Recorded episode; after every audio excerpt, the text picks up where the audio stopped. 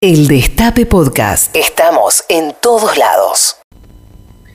Hoy veía que, este, con algo de ironía, la vicepresidenta de la Nación, Cristina Kirchner, se refería em, al anuncio que hizo el expresidente Mauricio Macri de que va a ser docente en la. En, realidad no es una universidad, es en el instituto de una universidad, el Instituto Adam Smith Center for Economic Freedom. Este, esto es en, la Florida, en Estados Unidos, en Miami, para decirlo, este, y va a ser el primer semestre del 2022. Em, Cristina dijo en el tweet, ustedes ya sabrán, algo así como, no sé si reírme porque Macri va a dar clases de liderazgo político, eso es la, la materia, o si este, ponerme a llorar por la burla de la justicia. Y yo creo que ahí es donde hay que apuntar. Lo, otro es muy gracioso, porque realmente es gracioso, pero van a ver que hasta le vamos a encontrar un costado que no es muy gracioso.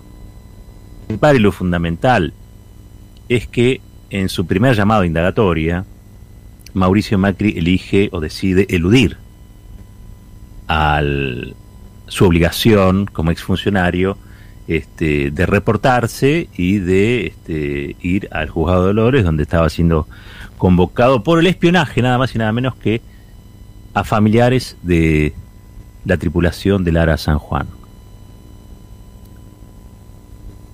Esto, creo yo, eh, amerita que uno vuelva, que uno retorne a lo sucedido eh, allá por el 13 de abril del año 2016, cuando Cristina Kirchner fue citada, creo, a ocho indagatorias en un día, o fue la primera citación que recibió ese día allí en, Comodoro Pi por el, juez pistolero que ya no está, Claudio Bonadío.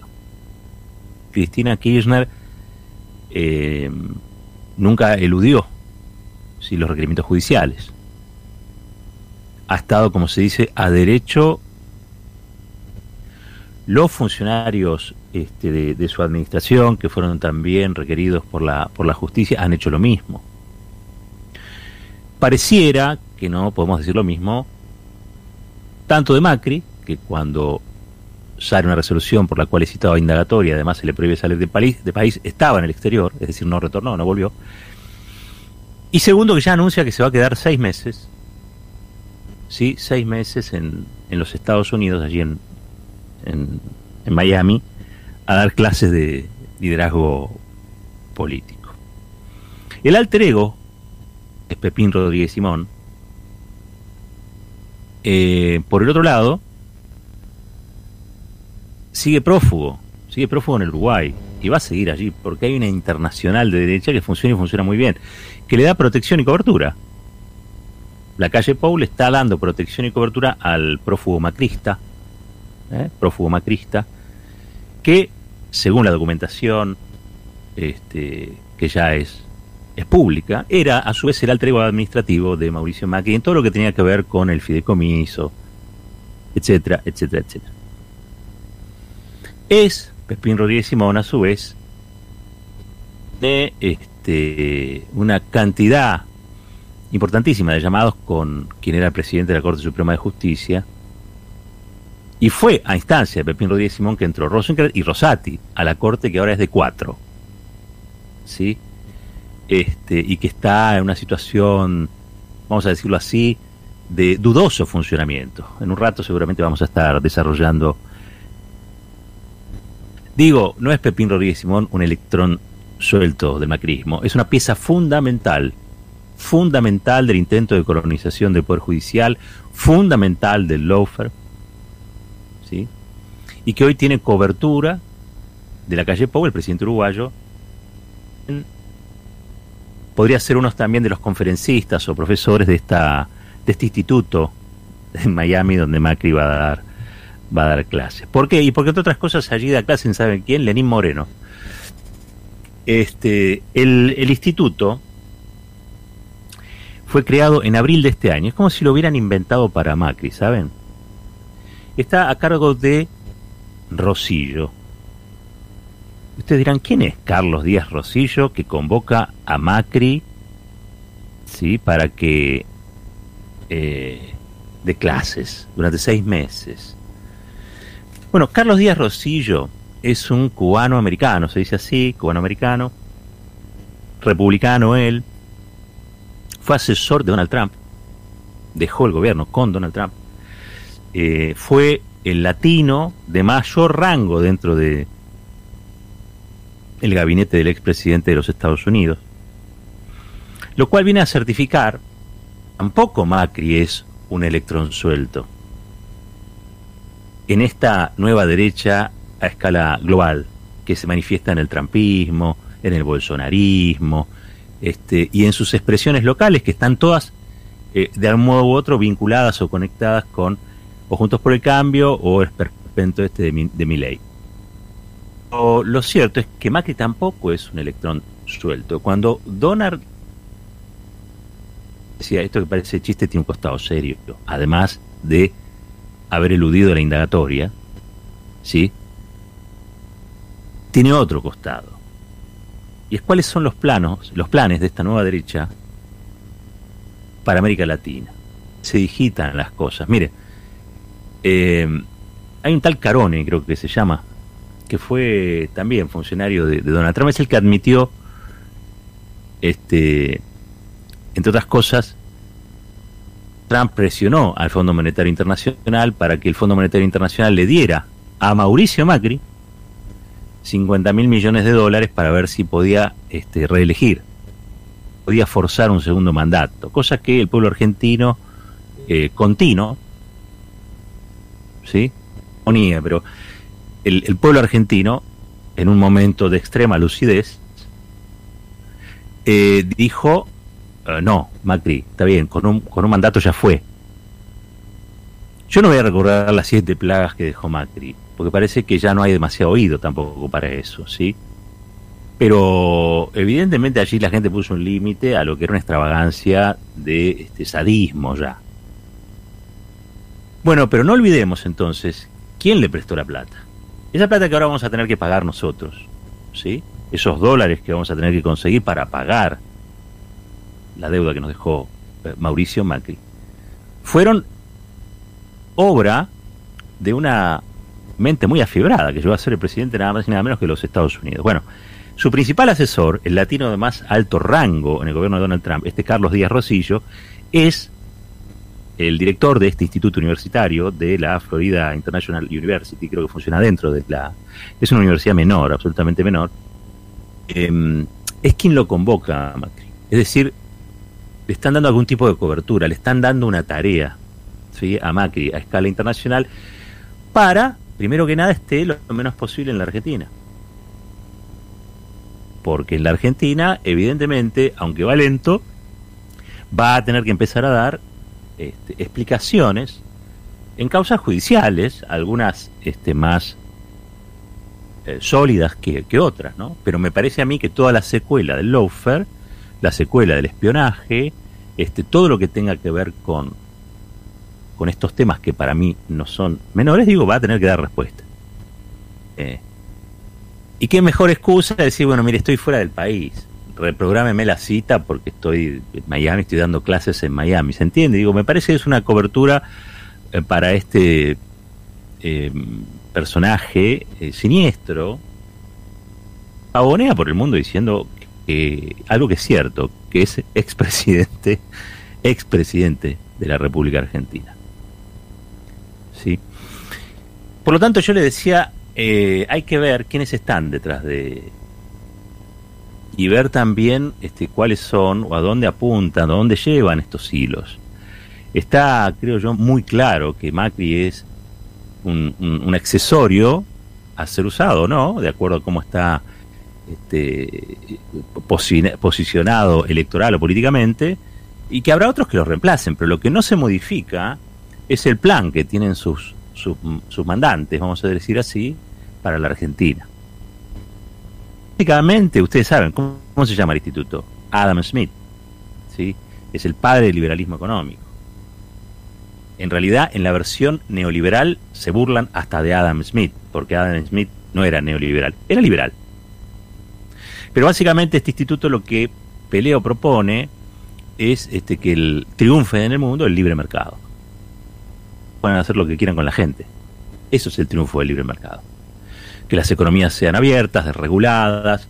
¿Esto para qué? Bueno, porque en realidad el neoliberalismo, este, más allá de su, de su fase financiera, este, tiene en la política exterior de los Estados Unidos una pretensión, y es que las economías sean abiertas para que ellos puedan meter sus productos.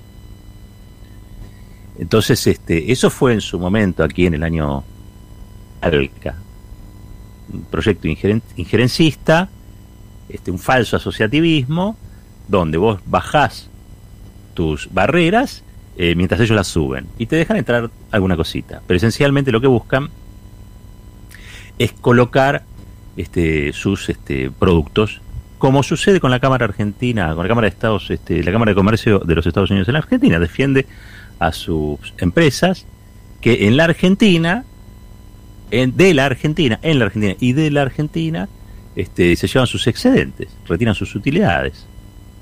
Siempre digo lo mismo, fíjense, alimentos, limpieza, ahí siempre va a estar Estados Unidos y son supermercados, en las marcas que compramos, eso, dicen industria argentina porque la planta la tienen acá, pero las utilidades no las dejan acá. ¿Sí? Dejan, pagarán salarios, pagarán unos impuestos, como que no, pero las utilidades y las ganancias este, van a sus casas matrices. Nosotros tenemos una economía muy extranjerizada, a pesar de, todo. Ojo, eh, a mí me parece que la Cámara de Comercio de los Estados Unidos, que es la que logró la victoria, entre otros, ¿no? del etiquetado frontal, eh, contra la ley de etiquetado frontal, bueno, defiende los intereses de, de sus socios. El problema no estaría tanto allí, sino en aquellos que no defienden este, los intereses de sus mandantes, de sus votantes en todo caso. Sé que es difícil, ¿eh? es muy complicado. ¿Cuáles son? Entre otras cosas, las, las terminales de Macri. Eh, bueno, esta gente tiene el respaldo de las corporaciones, tiene el respaldo del mundo financiero, son los dueños del poder y del dinero a escala, a escala global, a escala, planetaria. Entonces, es difícil, ¿no? Encarar un proyecto eh, de orden nacional o local este, frente a, semejantes portentos. Difícil, que no quiere decir imposible, y me parece que es bueno este, remarcarlo. Difícil, pero no imposible allí es simplemente la dignidad. Después, este, la, dignidad tiene que ver cómo, cómo, uno se planta frente a ciertos, ciertos dilemas, ¿no? Que presenta este, la, realidad política, económica este, de un país en un momento histórico determinado. Nos ha tocado un momento que es este hoy, administrado por un gobierno de, eh, de origen nacional, popular, democrático, este, en un mundo que está girando este, fuertemente a, la derecha y sus desórdenes. ¿Sí? A la derecha y sus desórdenes. Porque es verdad que ha habido pueblos que se han levantado. Este, estaba lo de Chile, está lo de Colombia. Es verdad, todo eso es, es cierto. Pero también es cierto que vemos un activismo de la derecha muy importante. Vemos también, después de muchos años, una eh, enorme desinhibición, desinhibición de la derecha. Hoy yo la escuchaba Carrió con las barbaridades que, dijo sobre su empleado a domicilio, que le tuvo que pagar una indemnización, o sea, de, quiere Carrió que volvamos. La verdad no tengo idea, pero muy probablemente que volvamos a, a una constitución que no es la actual, porque el derecho a la indemnización está garantizado por la Constitución Nacional, artículo 14 bis, nada más y nada menos. Y, me agarró un escosor, me agarró un escalofrío, porque yo me acuerdo que Carrió fue convencional constituyente, 194, de esa, de esa constitución hoy vigente que nació de un pacto entre este Menem y Alfonsín. Que a todo esto, esto también es Alfonsín, ¿no? Para los que son este, muy alfonsinistas, cosa que yo aplaudo, porque al fin de cuentas creo que tiene más eh, que para ser rescatadas que, otras, sobre todo en la transición. Pero también es cierto que Alfonsín nos dejó en aras de que no se podía hacer otra cosa con la derecha, porque el orden del mundo era tal o para cual, y porque si no Menem podía cometer cualquier tipo de, de ah, este, en el orden institucional, si no se le daba o no se le concedía este, una reelección, digamos, ¿se acuerdan, no? Del, del pacto previo a, esa reforma constitucional. Y lo hicieron Menem y, y Alfonsín. Eso no quiere decir nada más que eso.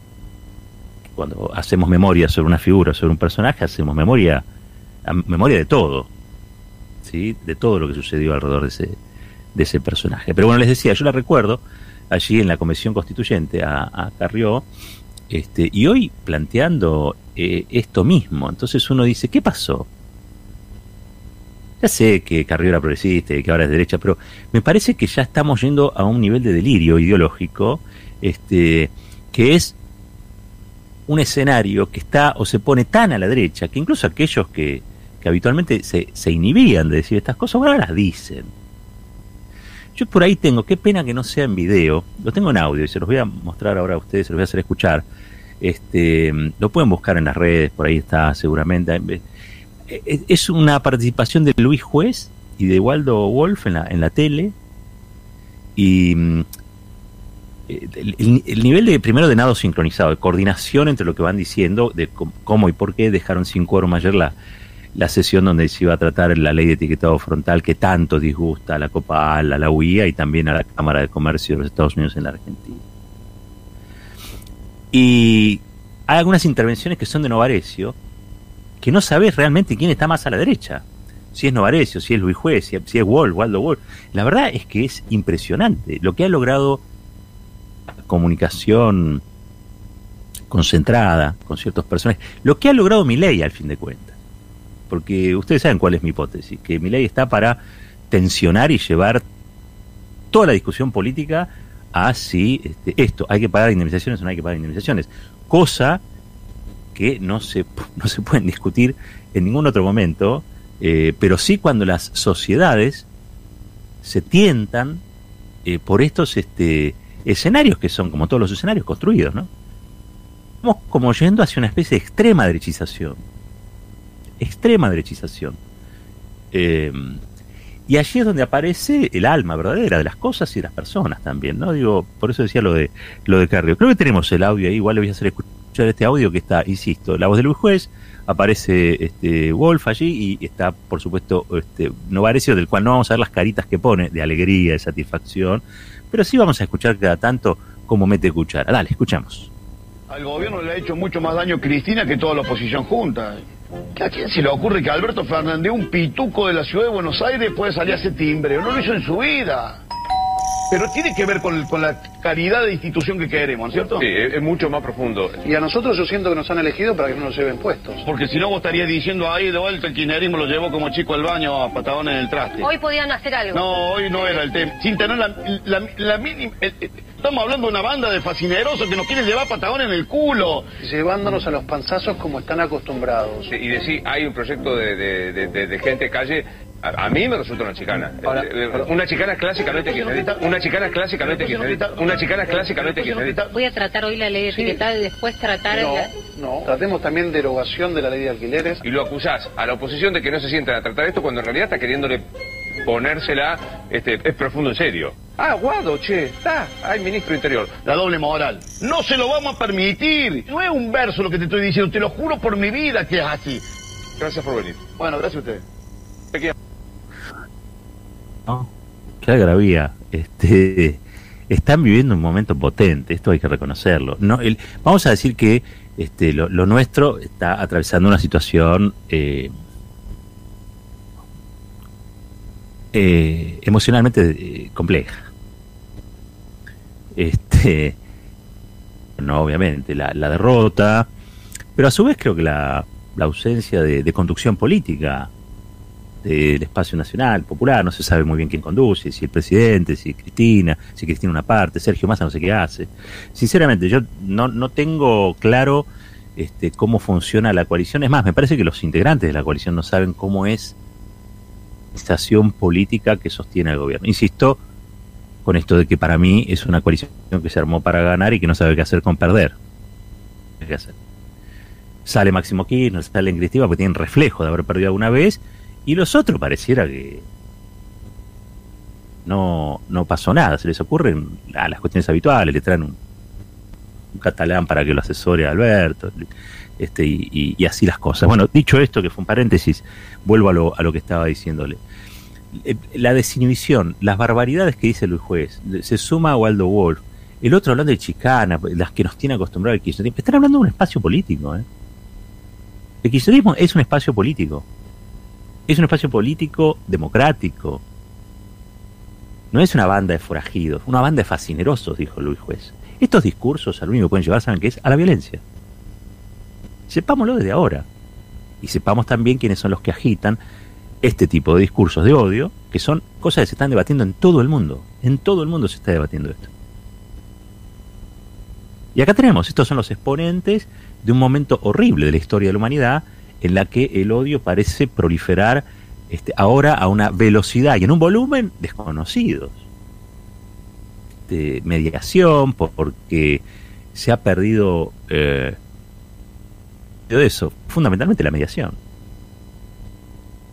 Y aparecen estos personajes como, como Milei, pero vieron que Luis Juez se parece cada vez más a Milei, y Carrió también, ¿por Porque todos van a buscar lo mismo.